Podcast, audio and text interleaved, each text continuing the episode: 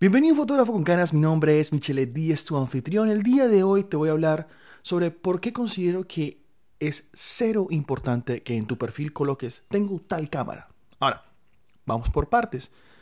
No quiero decir en este momento, porque es una de las discusiones más grandes que tengo con mucha gente, por ejemplo en TikTok, que es la gente que me dice, no, pero es que la cámara va a ser reemplazada por el celular. No, la cámara no va a ser reemplazada por el celular. Más a fondo un día de estos hablaremos de eso. Es un tema un poquito delicado. Sí puedes tener muy buenas fotos, sí puedes conseguir uno que otro trabajo con un celular, pero no vas a poder trabajar profesionalmente y dedicarte a esto con un celular en vez de una cámara. Habiendo dicho eso, vamos con la parte de que hay muchos fotógrafos que siempre les gusta decir en su perfil de Instagram, por ejemplo, eh, Michele Díez, fotógrafo, Canon 80D, Sigma 1835, Mavic Air, GoPro, no sé qué vaina.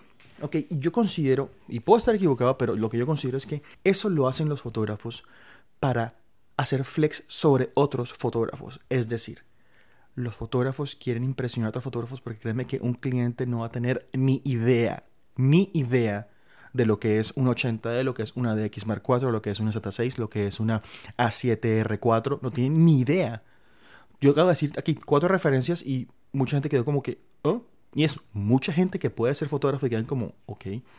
Miren, en el momento de ser fotógrafo, en el momento de trabajar de esto, en el momento de vivir de esto, es muy importante entender de que a los clientes lo que más le va a importar es que tú simplemente les des unas fotos que a ellos les gustan. Si puedes lograr confundirlos entre comillas, y darles eso con un celular bien por ti. Pero los que trabajamos de eso sabemos que la calidad que conseguimos con una cámara y los procesos que tenemos que seguir para editar una foto en una cámara, con una cámara, editarla después de postproducción y entregarla al cliente son mucho mejores que la de un celular. Pero entonces, habiendo dicho esto, ustedes tienen que saber que, miren, cuando un cliente los contrate a ustedes, créanme, créanme que nunca lo está contratando porque tienen una cámara cierta cámara, tal modelo de cámara. Tal vez porque tiene un dron, obviamente. O sea, ahí viene acá, te contrato para que hagas un vuelo, pues obviamente. Pero que tengas un Mavic Air o que tengas un Phantom Pro 4, ya es completamente irrelevante, pero es un dron. Ya si vas a hacer ciertas cosas de, trabajo aéreo, que tú sepas qué cosas puede hacer un cierto, cierta marca y otra, es diferente. Pero como tal, es eso, o sea, es entender de que las marcas como tales, decir qué cámara tienes, alardear de la cámara que tienes, eso lo haces pero para alardear con otros fotógrafos, créeme. La gente lo, y lo, y lo, hacen, muchos lo hacen por moda, muchos lo hacen porque es lo que todo el mundo hace, pero es que eso como tal para trabajar de eso. Estoy hablando como tal, como fotógrafo que trabaja y vive esto. Para trabajar de esto no necesitas decir a un cliente que tienes tal cámara de marca, tal marca de cámara, perdón. Miren, siempre está igual la posibilidad de, de que tú sepas de que puedes alquilar una cámara. Miren, en el caso mío, yo en diciembre estuve en Los Ángeles haciendo un trabajo de una quinceañera. Yo sabía que mi cámara tenía ciertas limitaciones, más aún así, el cliente ya me había contratado y ya me había dicho, quiero que tú hagas las fotos, quiero que tú hagas el video. Yo listo, tranquila, eso va, no hay ningún problema. Miren, yo sabiendo eso, yo dentro de la cotización, yo elegí un budget, un presupuesto para alquilar dos cámaras. Y fue sencillo, alquilé unas EOS R para las fotos y alquilé una Sony para el video. Y todo fue perfecto, todo fue excelente. Entonces, siempre está la posibilidad de alquilar equipos cuando tú, tú mismo sabes que el límite de la cámara que tú tienes no te va a dar para el trabajo que tu, que tu cliente te contrató y simplemente lo mejoras. Es una cosa que es muy importante entender cuando vas a estar en esta parte de la fotografía, que no es necesario que tú tengas la super cámara como tal para hacer un trabajo. Tú necesitas una cámara normal que tome la foto que, que impresione un cliente y tú quieres hacer un mejor trabajo, pues siempre puedes adquirir una cámara. No hay ningún problema con eso.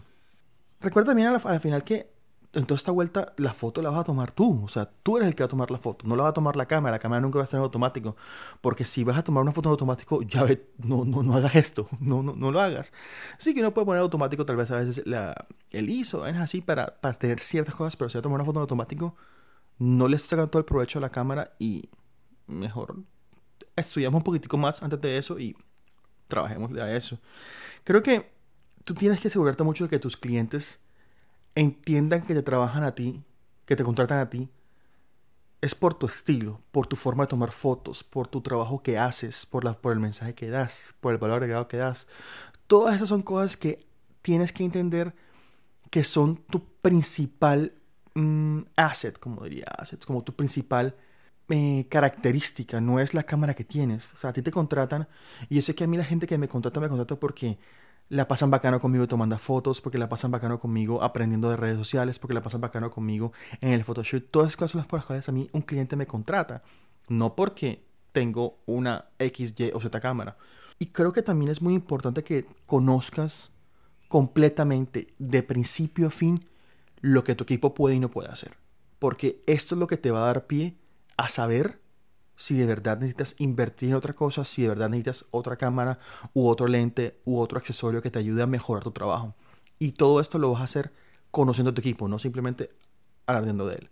Entonces, hasta acá voy a dejar el podcast el día de hoy. Espero que les haya servido. Espero que esto les dé un insight, les dé una, un punto de vista un poquito diferente con respecto a cómo hacer el approach a sus clientes. O sea, nunca le hagan a un cliente un approach de, mira, te voy a tomar fotos porque tengo una cámara tal.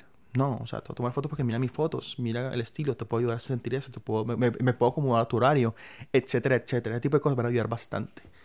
Mira, eh, si quieres ver un poquito más de trabajo, te, te recomiendo que veas mis redes sociales, arroba michelet10, tanto en TikTok, Twitter como en Instagram. Si consideras que este podcast le puede servir a alguien, compártelo. Me ayuda un poco, deja la calificación, es muy importante para mí. Vete a mi página web, bichelet10.com. Allá estoy regalando unos presets completamente gratuitos. Y si consideras que quieres apoyar un poquitico más este proyecto, te invito a mi Patreon. Patreon.com slash michelet10. La información va a estar abajo en la descripción del podcast, en la cual mensualmente estoy dando unos presets, editando en vivo, dando sesiones, ayudando a la gente, haciendo coaching, etcétera, etcétera. Si quieres ayudarme, visita Patreon y nos vemos en la próxima. Chao.